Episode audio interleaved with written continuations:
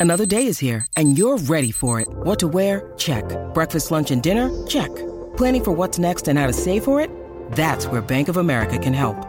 For your financial to dos, Bank of America has experts ready to help get you closer to your goals. Get started at one of our local financial centers or 24-7 in our mobile banking app. Find a location near you at bankofamerica.com slash talk to us. What would you like the power to do? Mobile banking requires downloading the app and is only available for select devices. Message and data rates may apply. Bank of America and a member FDIC.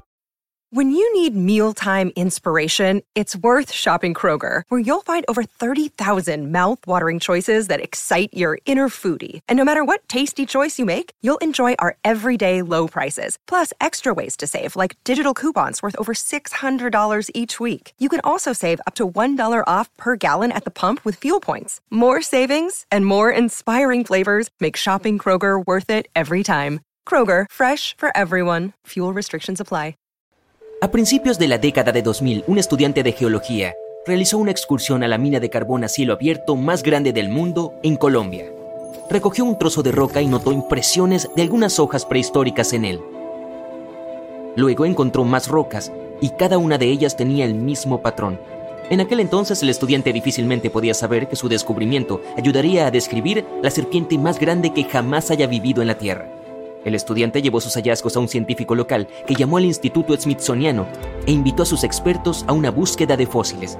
No se sorprendió tanto porque sabía que había fósiles en las fosas de Cerrejón. En 1990, otro geólogo encontró un fósil allí y lo llevó a su oficina. No estaba seguro de lo que era y lo llamó rama petrificada. Años más tarde, un paleontólogo vio una imagen de esta rama. Él sabía que no era una rama, sino la quijada fosilizada de un animal. El científico se entusiasmó tanto con el hallazgo que voló hasta Colombia. Quería examinar el fósil, pero nadie tenía la llave de su vitrina de cristal. Los científicos no pudieron esperar, así que rompieron el vidrio y confirmaron que era un fósil de un animal que vivió hace millones de años. Después del hallazgo de Herrera, sabían que había más fósiles en el área, el equipo de científicos tardó unos dos años en darse cuenta de que todos eran parte de una serpiente gigante y no de un cocodrilo como pensaban debido al tamaño. Lograron establecerlo mirando las vértebras y costillas de unas 30 serpientes gigantes. Se podría pensar que los fósiles se destruirían fácilmente en una mina de carbón a cielo abierto, pero, de hecho, se encontraron debajo del carbón que les servía de capa protectora. Lamentablemente los científicos no pudieron encontrar el cráneo de la titanoboa.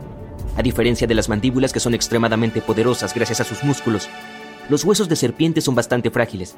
Es por eso que suelen desmoronarse mucho antes de que el sedimento pueda aparecer sobre ellos. Pero aún así los investigadores lograron encontrar tres fragmentos de cráneo.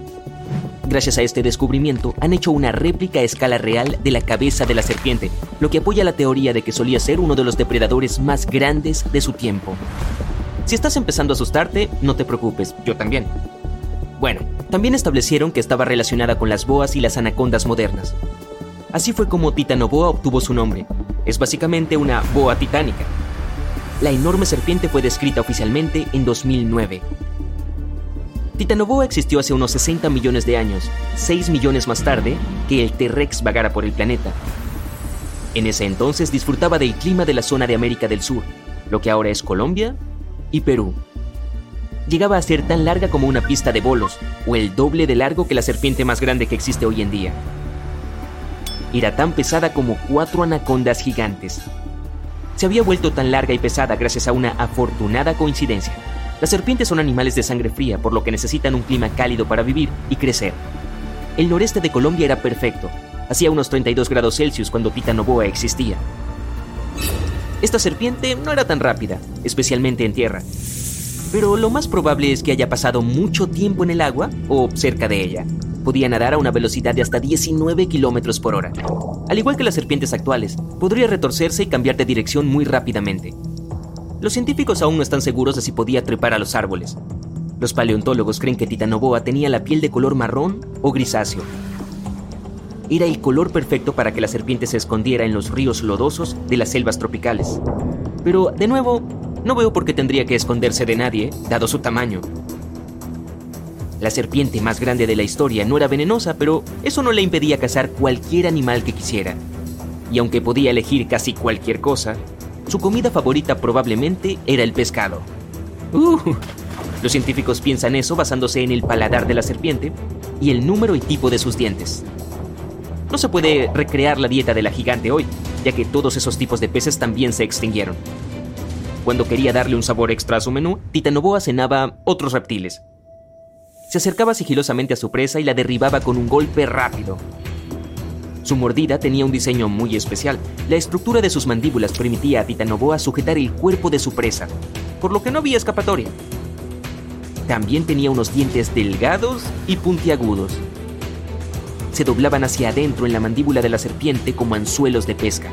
Esta pequeña característica ayudaba a Titanoboa a agarrar a su presa y evitar la más mínima posibilidad de que huyera corriendo o nadando.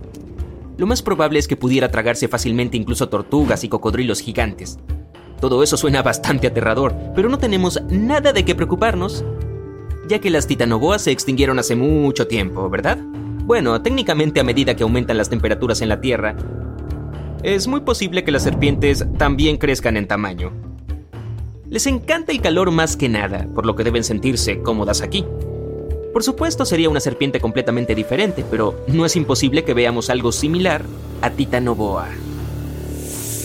Pero antes de pensar en escapar a otro planeta, recuerda que las serpientes enormes necesitarían algo enorme para comer. Tales gigantes prefieren envolver algo grande y tragárselo. La mayoría de las personas simplemente serían demasiado pequeñas para ellas, entonces a menos que la enorme serpiente estuviera hambrienta, no desperdiciaría su energía atacando algo demasiado pequeño.